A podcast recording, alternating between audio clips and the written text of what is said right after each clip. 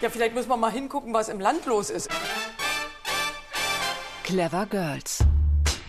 Rebellisch, feministisch, wegweisend. Augenblicklich fühle ich mich unbeschreiblich weiblich.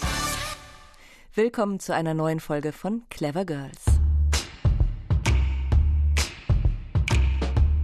Wir sind heute wieder auf den Spuren einer spannenden Frauenbiografie unterwegs. Inspiriert von dem Projekt Frauenorte Brandenburg geht es heute nach Nennhausen ins Havelland. Dort lebte Caroline de la Motte Fouquet, geboren vermutlich 1775, gestorben 1831. Und anders als die meisten Frauen dieser Zeit war Caroline de la Motte Fouquet nicht nur Mutter, Ehefrau, Gutsherrin mit repräsentativen Aufgaben. Sie war auch Schriftstellerin und zwar eine sehr produktive und erfolgreiche. Aber wie das leider oft so ist, heute erinnert sich kaum mehr einer an die literarischen Leistungen von Caroline de la Motte Fouquet. Ihre Bücher gibt es nur noch antiquarisch oder als Book on Demand. In Brandenburg an der Havel gibt es zwar eine Fouquet-Straße, aber die ist ihrem Mann gewidmet, Friedrich Fouquet, auch ein Schriftsteller. Ich will mit Ihnen gemeinsam in der nächsten Stunde diese Schriftstellerin neu entdecken und freue mich dabei über Unterstützung von Dr. Barbara Griebnitz, wissenschaftliche Mitarbeiterin am Kleistmuseum in Frankfurt-Oder und Autorin mehrerer biografischer Texte über Caroline de la Motte Fouquet. Hallo, Frau Griebnitz. Ja, guten Tag. Und wir möchten wie immer bei den Clever Girls die historischen Frauenbiografien auch als Ausgangspunkt nehmen, um einen Blick auf den Stand der Gleichberechtigung heute zu werfen. Da hat sich seit dem 18. Jahrhundert zwar viel getan, aber es gibt noch Luft nach oben, zum Beispiel bei der Situation von Schriftstellerinnen. Die Organisation Bücherfrauen hat 2018 in der Studie Frauen zählen untersucht, wie Bücher von Frauen in deutschen Feuilletons besprochen werden. Über die Ergebnisse sprechen wir später unter anderem mit Dr. Valeska Henze, Politikwissenschaftlerin, Autorin, Übersetzerin und engagiert bei den Bücherfrauen. Hallo, Frau Henze. Guten Tag, ich freue mich da zu sein. Beginnen wir mal mit einem Blick von außen. In einem Text von Ihnen, Frau Grebnitz, habe ich ein Zitat von Karl August von Hagen von Ense gefunden. Das liest sich zuerst wie ein Kompliment an Caroline de la Motte Fouquet, ist aber dann auf den zweiten Blick gar keines. Ich habe es ein bisschen gekürzt. Er schreibt, Sie war weit mehr als ihre Schriften, groß und schön gewachsen, kräftig und ausdrucksvoll. Also es geht sofort weg von ihren Texten hin zu ihrem Aussehen. Wie schwer war es denn für Caroline de la Motte Fouquet als Autorin auch wahrgenommen und ernst genommen zu werden zu ihrer Zeit? Das äh, war tatsächlich ein Problem, das, glaube ich, äh, alle schreibenden Frauen um diese Zeit, vielleicht ja auch heute noch, das weiß ich nicht, äh, hatten, dass sie sozusagen von ihrem Geschlecht aus äh, betrachtet wurden als Autorin. Also es ging marginal um ihre Werke und wenn dann nur um die Art und Weise des Schreibens, sodass das ganz typisch ist, dass sozusagen das Abwertende in einem Kompliment zu ihrer Gestalt oder zu ihrer Figur oder zu ihrem Aussehen äh, zusammengeht. Hm, also sie konnte das nicht, konnte das nicht trennen. Kommt Ihnen das denn bekannt vor, Frau Henze, jetzt aus dem heutigen Blick? Also ich erinnere zum Beispiel an den Hashtag Dichter dran. Da ging es ja genau darum, wie sexistische Literaturkritik manchmal funktioniert, dass eben über das Aussehen von Autorinnen zum Beispiel ganz oft geschrieben wird. Ja, ich würde sagen, da hat sich nicht viel geändert, ehrlich gesagt. Also das äh, erzählen mir Autorinnen auch immer wieder, dass sie eher als Frau wahrgenommen werden und weniger über ihr Werk wahrgenommen werden und auch wenn es Interviews gibt oder so halt viel mehr über ihre Situation als Autorin gesprochen wird oder die familiäre Situation oder eben das Aussehen, während es bei Männern dann tatsächlich hauptsächlich um das Werk geht. Ausgangspunkt für diese Twitter-Kampagne war ein Text über die Schriftstellerin Sally Rooney und die wurde beschrieben als ein aufgeschrecktes Reh mit sinnlichen Lippen und dann haben äh, vor allem Autorinnen auch angefangen zurückzutexten und haben dann drüber geschrieben, was Knausgard für eisblaue Augen hat zum Beispiel. Das war eigentlich eine ganz witzige, subversive Gegenaktion damals. Es ist immer schön, wenn man dann mit solchen humorvollen äh, Gegenattacken aufwarten kann, aber es ist auch wiederum schade, dass das notwendig ist. Also dass den Autoren und Autorinnen dieser äh, Beschreibungen dann vielleicht auch nicht auffällt, dass sie das machen. Also ich könnte mir vorstellen, dass das häufig auch einfach passiert beim Schreiben, ohne dass da viel drüber nachgedacht wird. Ich stimme Ihnen da völlig zu. Ich wollte nur aus der Perspektive der Schriftstellerin um 1800 sagen, dass hm. sie damit ständig konfrontiert worden sind und da gibt es diese Trennung. Wenn man diese Grenzen eines angeblich sozusagen weiblichen Schreibens oder was als weibliches Schreiben um 1800 bestimmt worden ist, wenn man diese Grenzen überschritt, wie Caroline de la Motte Fouquet es offensichtlich laut den Rezensenten und auch laut äh, den Beschreibungen von Van Hagen dass sie eben diese Grenzen überschritt. Mhm. Und dann auch äh, sanktioniert wurde, sozusagen durch abwertende Bemerkungen. Ja, da kommen wir gleich nochmal dazu. Also inwieweit sie sich an das gehalten hat, was man eben als Autorin zu der Zeit äh, schreiben durfte und inwieweit auch nicht. Ich wollte gerne nochmal über was Profaneres sprechen, nämlich über das Leben vom Schreiben. Es gab in dieser Dichter-Dran-Debatte gab es einen Tweet, wenn die Kinder in der Schule Abwasch und Einkäufe erledigt waren und das Bügeleisen langsam erkaltete, widmete sich Heinrich Böll seinem heimlichen Hobby, dem Schreiben. Also da wird auch was umgedreht, was Frauen oft unterstellt wird, nämlich bei den Männern ist das Schreiben ein Beruf und bei den Frauen ist es eine Leidenschaft, ein Hobby und es fließt.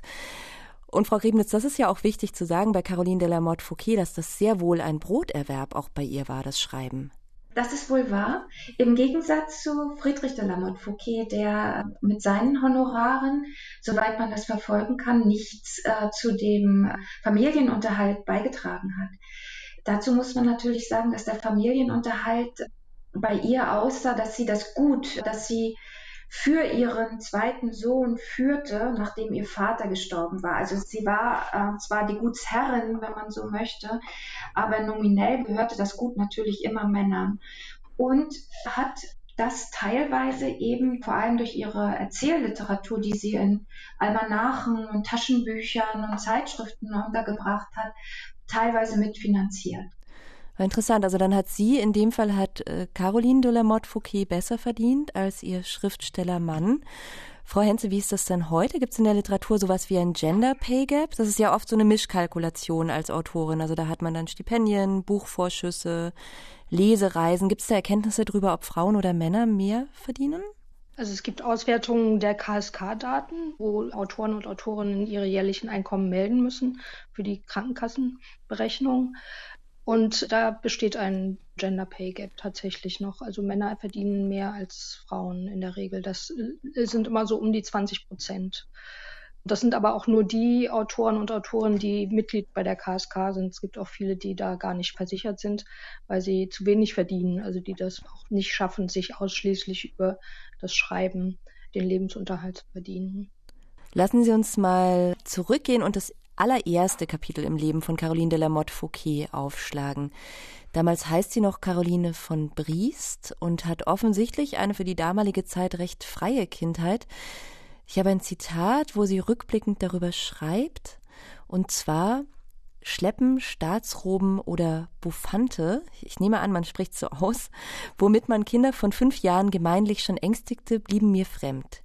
Die Schuhe ohne Hacken, der Form des Fußes angemessen, hinderten weder meinen Gang noch die freiere und schnellere Bewegung, die mich auf solche Weise, gleichsam um mehrere Schritte voraus, der nächsten Zukunft entgegentrug. Frau Grebnitz, was sagt uns das denn über die Kindheit von Caroline de la Motte Fouquet? Relativ frei für ein Mädchen der damaligen Zeit. Für die damalige Zeit auf jeden Fall. Also es hat unbedingt mit ihrer äh, gesellschaftlichen Schicht zu tun, natürlich. Es hat aber auch damit zu tun, dass sie das einzelne Kind war, also die einzige Tochter, die sozusagen dafür erzogen wurde für einen Sohn, der fehlte, der gestorben war, ein Bruder war gestorben.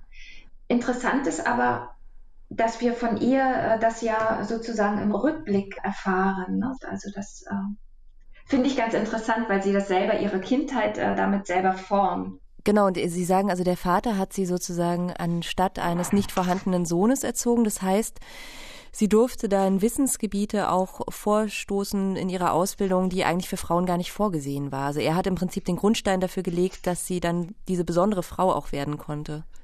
Ja, ich glaube, das kann man, obwohl eben Dokumente da fehlen, kann man tatsächlich sagen.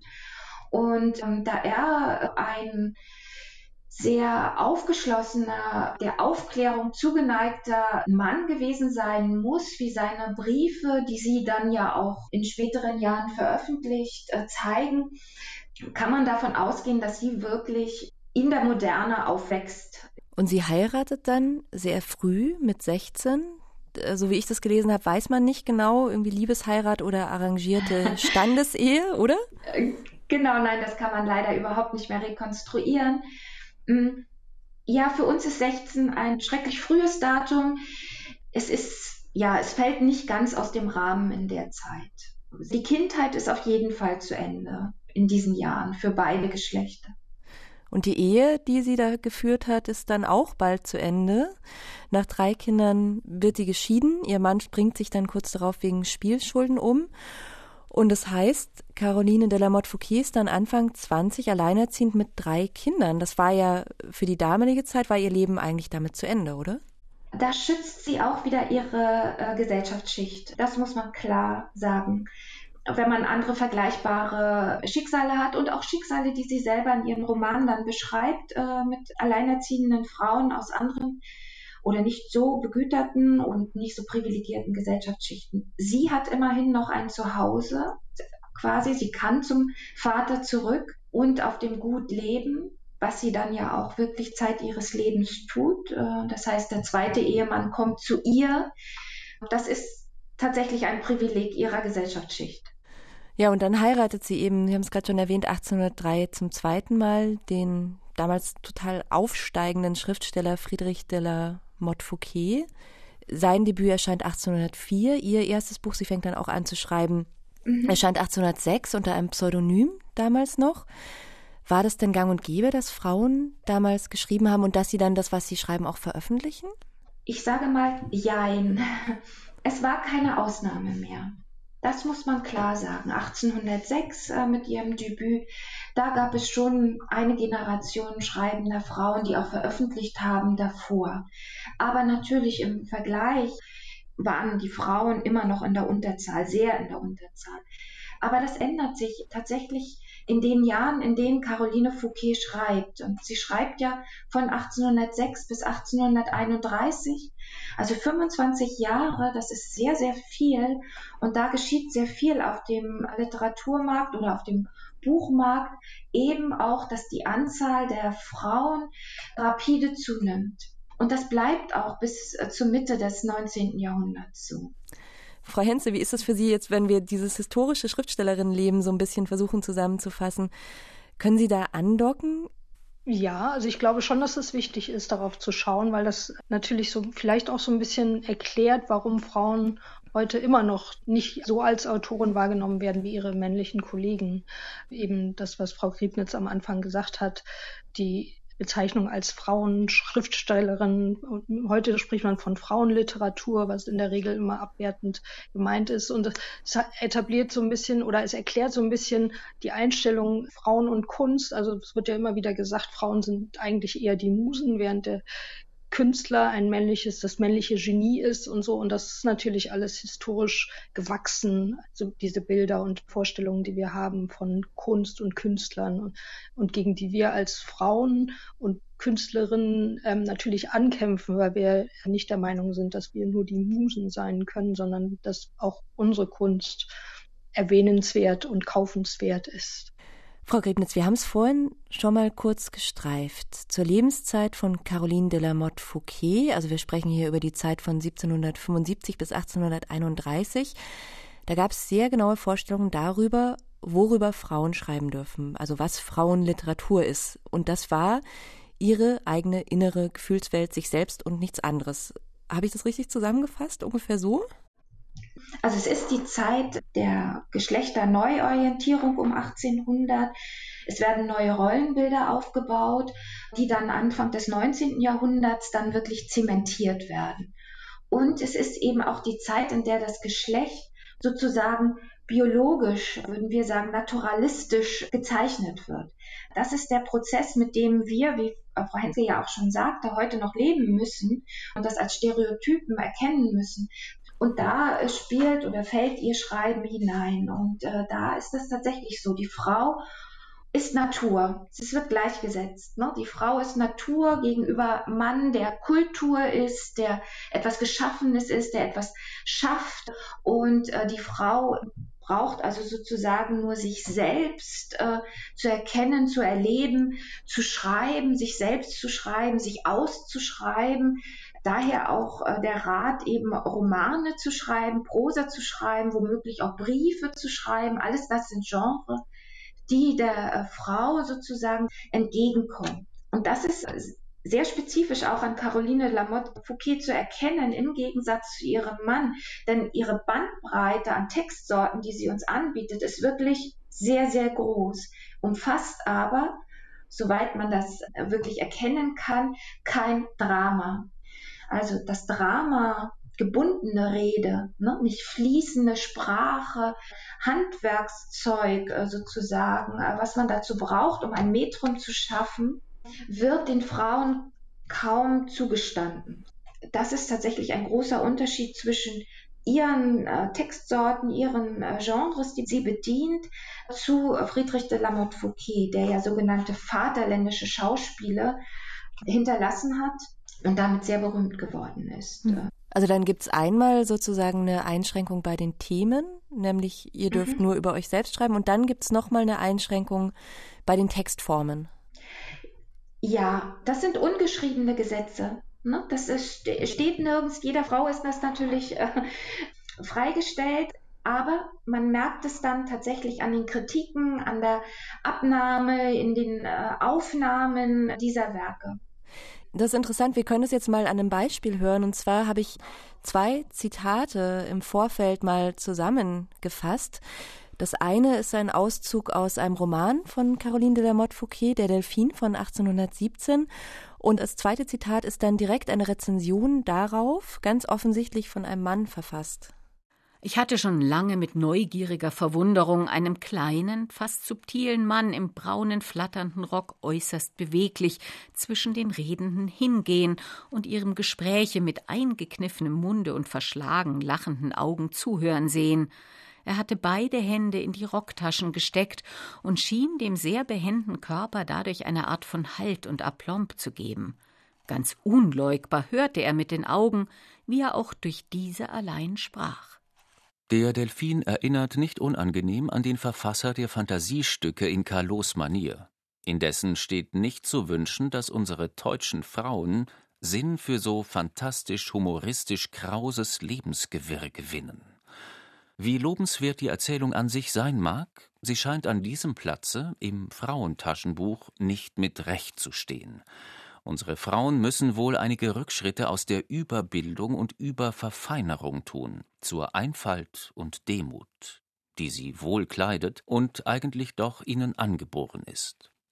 Das Essen von der Frucht des Erkenntnisbaumes möchte wohl die Krankheit sein, welcher als einer Epidemie zu steuern sein dürfte.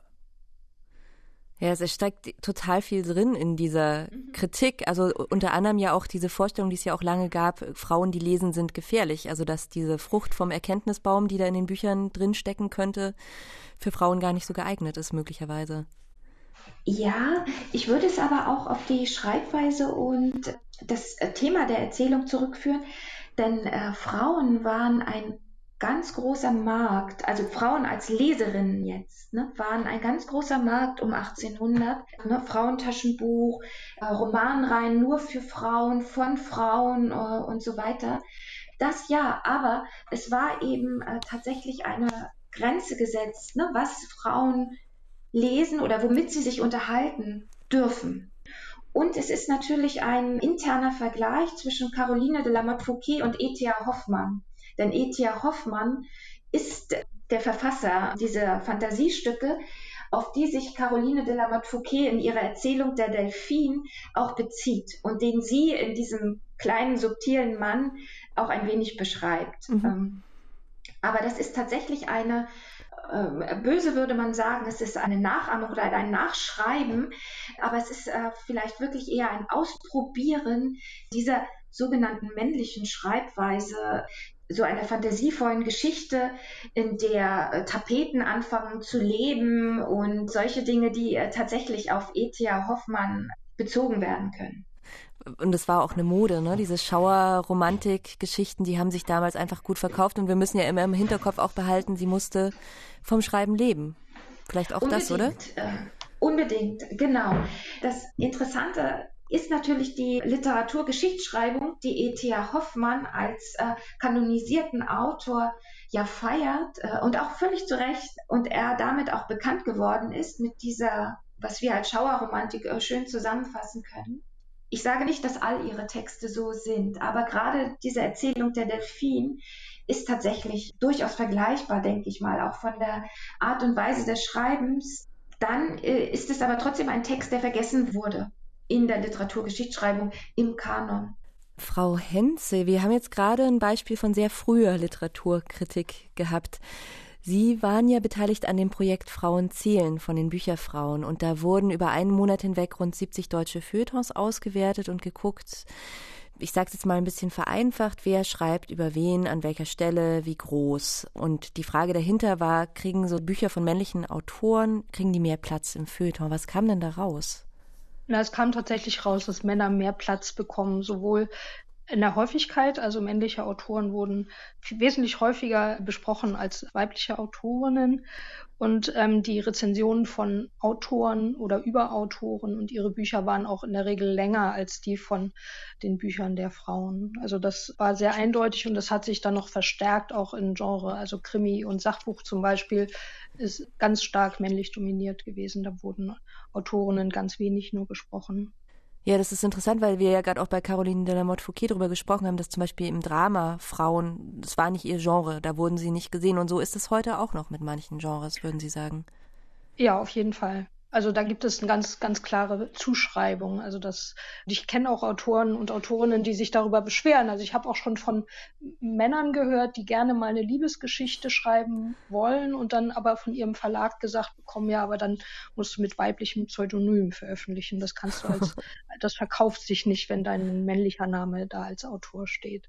Und genauso wie Frauen, die halt Krimis schreiben, auch die müssen sich immer noch äh, gefallen lassen, ob sie denn wirklich so einen echten Krimi Krimi schreiben können. So mit Blut also, und Gewalt und allem sozusagen. Genau. Und also vielleicht töten ja die Menschen in den Krimis von Autorinnen anders, aber das ist ja auch nicht verkehrt, mal eine neue Perspektive auf eine Kriminalgeschichte zu bekommen. Also ich finde, oder auch mal eine Liebesgeschichte eines Autoren lesen. Also der wird sie sicherlich ganz anders erzählen als eine weibliche Autorin. Also ich fände eigentlich, ähm, dass das die Literatur heute noch bereichern würde, wenn das sich durchsetzen könnte.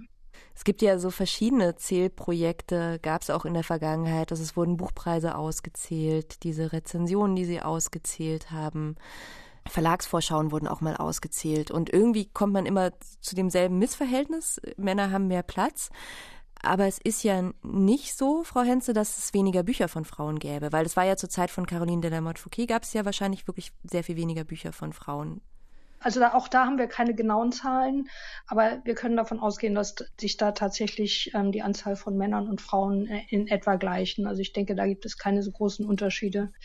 Und dennoch ist halt, also das, was wir als Gender Pay Gap kennen, es gibt es eben dann auch als Gender Show Gap. Also die Männer, die männlichen Autoren werden viel stärker wahrgenommen als die Frauen. Und es ist eben ja nicht nur die Show, sondern es geht ja da auch um den Nachruhm. Also wir sehen jetzt an Caroline de la Motte Fouquet, sie ist vergessen. Und das gesehen werden bedeutet ja vielleicht auch, ich werde dann mal Schullektüre, ich komme in einem Kanon, ich komme auf Bestenlisten. Darum geht's ja letztendlich auch, oder? Auch, ja. Also natürlich der Nachruhm ist, ist sicherlich auch wichtig und auch die Kanonisierung wäre wichtig. Also wenn wir uns die Literatur angucken, die in den Schulen gelesen wird, in den Lehrplänen stehen. Das sind auch nach wie vor hauptsächlich Werke von männlichen Autoren, die da gelesen werden sollen. Und ganz selten kommt da mal eine Frau, eine Autorin vor als Empfehlung. Aber es ist nicht nur die Nachwelt, für die das wichtig ist, es ist auch für die heutigen Autorinnen wichtig, weil das eine Besprechung in einer Zeitung oder im Radio oder im Fernsehen sich auch auf die äh, Verkaufszahlen auswirkt. Das heißt, das Einkommen der Autorinnen direkt beeinflusst. Freunds, es gibt ja auch immer so wiederkehrende Debatten. Also wenn gerade mal wieder eine besonders schief liegende Buchpreisliste veröffentlicht wird und es geht ja da auch um äh, Menschen mit Migrationshintergrund, um queere Stimmen und so weiter. Ne? Es sind ja Schieflagen in verschiedene Richtungen. Ähm, und dann gibt's immer diese Diskussion, brauchen wir eine Quote? Und dann sagen alle so, nein, das ist Kunst, das ist Kunst. Wollen Sie da auch noch mal was dazu sagen zu dem Thema? Also Kunstfreiheit wäre, würde für mich halt auch bedeuten, dass die aktuellen gesellschaftlichen Verhältnisse entsprechend abgebildet werden, in der, auch in der Literatur. Also dass eben der gleiche Zugang da ist für alle gesellschaftlichen Schichten und auch für alle Geschlechter gleichermaßen. Und dieser Zugang ist nicht gleich für alle, sondern der ist eben sehr stark männlich geprägt nach wie vor. Insofern entsteht da so ein bisschen schiefes Bild, wenn gesagt wird, ja, es ist, schränkt die Kunstfreiheit ein, wenn wir die Preise quotieren und man kann über Kunst keine Quoten oder so fällen. Aber man muss eben auch gucken, wie der Zugang ist und welche Bücher denn für einen Literaturpreis vorgeschlagen werden, zum Beispiel von den Verlagen. Also da müssen dann die Verlage im Prinzip in sich gehen und überlegen, was sind denn unsere Kriterien? Ne? Sind das jetzt reine Marktkriterien, weil wir die Bücher verkaufen wollen oder gibt es tatsächlich auch literarische Ansprüche und wie bewerten wir die denn? Ähm, das sind so Diskussionen, die finden wenig statt. Äh, auf jeden Fall nicht öffentlich, aber auch so in meiner Wahrnehmung ähm, scheuen sich da die Verlage zum Beispiel auch, sich so selbst zu hinterfragen und zu kritisieren und zu gucken, wie denn da so entschieden wird und warum bestimmte Sachen gesehen werden und andere nicht. Juryzusammensetzung ist ja zum Beispiel auch ganz wichtig in dem Kontext. Ja, ja. genau. Und das sind aber alles sehr, sehr intransparente Prozesse. Und ähm, ja, da kann man dann immer nur konstatieren, ups, da ist wieder was schiefgelaufen, wieder mehr Männer auf der Liste als Frauen. Dann gibt es eine große Aufregung, aber sich mal zu überlegen, was davor passiert ist, wieso das dazu gekommen ist, das findet kaum statt. Ich finde das sehr interessant und habe mich gefragt, ob es äh, vielleicht Überlegungen gibt bei so Jury-Sitzungen oder so, äh, die Werke anonym zu lesen, also nicht zu wissen, wer was geschrieben hat. Mhm, interessanter Vorschlag. Gibt es das, Frau Hetze? Das wäre auf jeden Fall ein Modell. Also es gibt ja Studien, die belegen, also dieses Orchesterbeispiel ist einfach das klassische Beispiel, dass äh, das Vorspiel ähm, hinter einem Vorhang dazu geführt hat, dass viel mehr Frauen in die Orchester reinkommen als vorher, als man halt gesehen ja. hat, wer da die Musik macht. Ähm, das ist aber, glaube ich, bei den großen Literaturpreisen schwierig, weil ja bestimmte Autoren und bekannte Autoren dann auch bestimmte Stile haben. Das heißt, die eventuell über ihr, ihr, Schreiben erkannt werden und so. Und das würde dann auch wieder zu so einem Ungleichgewicht führen. Also man müsste sich tatsächlich mal Verfahren überlegen, wie man sowas wie einen Vorhang in die Literatur einführen könnte. Das wäre toll. Es geht heute um Caroline de la Motte Fouquet, eine Schriftstellerin, die vor rund 200 Jahren im brandenburgischen Nennhausen gelebt und geschrieben hat und über die ihr Zeitgenosse Karl August von Hagen von Ense nach ihrem Tod Folgendes geschrieben hat. An Naturell, Charakter, Lebenssinn war Frau von Fouquet ihrem Manne weit überlegen. Ihre Gedanken und Urteile, ihr Wollen und Handeln wurden daher auch nur von ihr selbst bestimmt. Ihr Verstand wie ihre Gemütskraft erhielten sich frei. In keiner Weise konnte der kränkliche, über schwache Brust klagende, nur im Schreiben rüstige Dichter ihr genügen. Sie hatte nicht Hehl, nahm sich offen jede Freiheit und die volle Herrschaft. Frau Rebnitz, das ist wieder so ein vergiftetes Kompliment, habe ich das Gefühl. Also es klingt nach einer sehr durchsetzungsfähigen Frau, nur dass das wahrscheinlich zur Zeit von Caroline de la Motte Fouquet kein Kompliment war. Nein, es war tatsächlich nicht als Kompliment gedacht es ist schwer, ähm, die Beziehung zwischen Caroline und Friedrich de la Motte äh, Fouquet zu rekonstruieren. Also es gibt natürlich Briefe, vor allem an Dritte äh, oder so, aber äh, man kann da nichts äh, Genaues sagen. Ne? Aber das, was tradiert ist, was Van Hagen von Ense hier tradiert und was Arno Schmidt in seiner Fouquet-Monographie dann genüsslich aufnimmt, ist tatsächlich eine herrschsüchtige Frau, die den armen Friedrich Fouquet unterdrückt. Der auch so ein ähm. bisschen kränklich ja geschildert wird und sie das blühende Leben, also das schon physische Gegensätze genau. sozusagen. Genau, diese physischen Gegensätze, die es durchaus gegeben haben kann. Wir haben leider nur dieses eine einzige Bild von ihr, das auch im Original gar nicht mehr erhalten ist. Und das ist ja auch nur ein Brustbild, also wir wissen das nicht. Von ihm gibt es tatsächlich äh, mehrere Bilder und er war äh, wohl offensichtlich ein kleinerer äh, Mann. Also es ist durchaus möglich, dass sie so ein auch physisch ein ungleiches Paar waren, aber äh, das ist eben das Typische, dieses Physis dann auch auf das Verhältnis der beiden zu projizieren das Interessante jetzt bei unserem Thema ist eben, dass dieses, wie zu Anfang schon gesagt, eben übertragen wird auf ihr Schreiben. Ne, was für uns äh, vielleicht, wenn wir dieses Zitat sehen, ne, ihr Verstand erhielt sich frei äh, oder so, das ist in der damaligen Zeit tatsächlich nicht unbedingt ein äh, Kompliment, dass sie sozusagen äh, Verstand hat ne, beim Schreiben. Und interessanterweise ist es jetzt im Rückblick ganz anders. Also da hat ja eher sie in den Schatten gestellt und sein Buch Undine gibt's in zahllosen Auflagen noch zu kaufen. Und von Caroline de la Motte Fouquet ist es gar nicht so leicht, heute noch Bücher zu bekommen. Gibt es denn was, was Sie empfehlen können zum Einstieg, zum Lesen? Wo sie uns sehr nahe steht, wo sie die, äh, wirklich modern ist, sind ihre kulturhistorischen Texte. Sie ist wirklich eine der ersten Kulturhistorikerinnen, wenn man das so sagen kann, auf dem Gebiet der Mode. Also wirklich ein sehr äh, spannender Essay. Wir würden heute das als Textsorte Essay äh, sagen. Die Geschichte der Moden in ihrer Lebenszeit von 1785 bis 1829, in die sie eben auch solche kleinen autobiografischen Passagen einstreut, über die französische Revolution reflektiert, also diese Gemengelage keine fiktionale Literatur, sondern äh, so eine populärwissenschaftliche Literatur, kulturgeschichtlich ausgerichtet, äh, eben auf so ein epipheres Phänomen, ein so vorübergehendes Phänomen wie die Mode. Das ist schon wirklich sehr modern und liest sich heute auch immer noch sehr schön. Was ich aber auch, und das ist vielleicht ein bisschen Eigenwerbung, aber dafür bin ich ja vielleicht auch hier äh, an dieser Stelle, ist, äh, das Kleist Museum bemüht sich auch um äh, Friedrich und Caroline de la Motte Fouquet. Das steht auch in der Satzung der Stiftung Kleist Museum. Da haben wir einiges an Handschriften und Erstromanen, aber wir haben uns eben auch bemüht, kleinere Bücher herauszugeben, die eben beide sozusagen heute noch vorstellen und lesbar machen.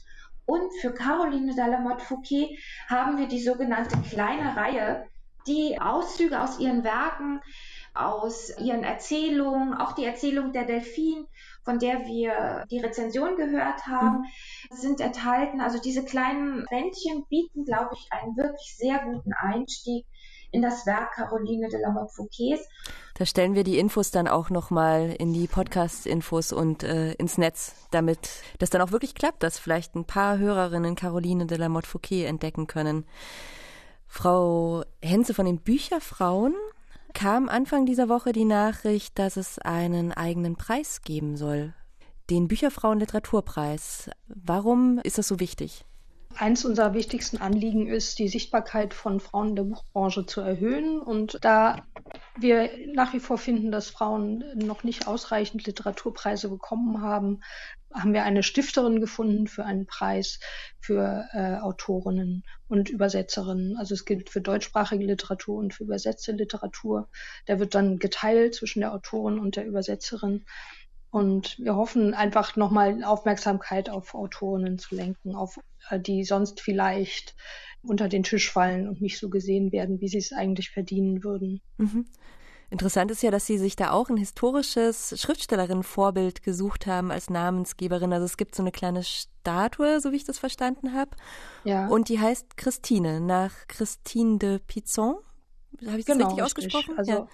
Ja, das weiß ich jetzt auch nicht genau. Aber ähm, die war halt auch äh, Autorin und Frauenrechtlerin, vor allen Dingen aus dem Mittelalter, also ich glaube 14. Jahrhundert oder so. Also so eine von den ganz, ganz frühen Frauen, die sich für Frauenrechte eingesetzt hat und auch literarisch wirksam war und insofern ein echtes Vorbild oder Role Model ist, wie man heutzutage sagt. Und nach dem, was Sie heute über Caroline de la Motte Fouquet gehört haben, wäre Caroline auch ein guter Name gewesen? Wäre die auch ein Vorbild? Ja, also ich, ich äh, bin sehr beeindruckt, wie sie das geschafft hat, sich da, äh, auch wenn sie nicht den gleichen Erfolg hatte wie ihr Mann, aber doch sehr produktiv war und sich da auch durchgesetzt hat mit dem, was sie machen wollte als Autorin und ihren Lebensunterhalt davon bestreiten konnte. Also das sind alles Dinge, wofür man sie auf jeden Fall bewundern kann und für die man sie auch erinnern sollte ähm, und vielleicht auch mal in ihre Werke reinschauen sollte, weil ich glaube schon eine sehr interessante Person war. Ja, besonders die sprechenden Tapeten haben mich auch neugierig gemacht, Frau Grignitz. ja, die Erzählung ist wirklich, liest sich sehr, sehr gut. Auch ihr erster Roman Rotrich ist äh, für unsere Verhältnisse modern. Der erste und der letzte, würde ich sagen. Ansonsten hat sie sich tatsächlich auch an Mode und, und so weiter orientiert. Aber es, sie bleibt zu entdecken, auf jeden Fall. Ich habe für uns zum Schluss noch ein kleines Zitat aus eben diesem letzten Buch, das heißt Resignation, 1829 geschrieben. Und da steht, also es ist wörtliche Rede sozusagen von einer Protagonistin, kann ich auch nicht denken, wie andere es wollen, so lerne ich doch mit anderen leben. Manches erraten, schweigen und warten, bis es heller und heller wird. Und ich danke Ihnen beiden, dass wir ein bisschen ein Scheinwerferlicht auf Caroline de la Motte Fouquet und die Situation von Schriftstellerinnen heute werfen konnten. Danke, Frau Griebnitz und Frau Henze. Ich bedanke mich auch. Ich danke meinen Gästen Valeska Henze, Autorin, Übersetzerin und ehemalige Vorstandsfrau der Bücherfrauen und Barbara Griebnitz vom Kleistmuseum in Frankfurt-Oder. Literaturtipps und Linktipps rund um Caroline de la Motte Fouquet stellen wir noch in die Shownotes zu diesem Podcast und auch auf unsere Internetseite rbbkultur.de-clevergirls. Wenn Sie keine Folge der Clever Girls verpassen wollen, dann abonnieren Sie uns gerne in der ARD Audiothek oder bei Apple Podcasts und empfehlen Sie uns auch weiter. Das würde uns freuen. Mein Name ist Franziska Walser. Tschüss, bis zum nächsten Mal.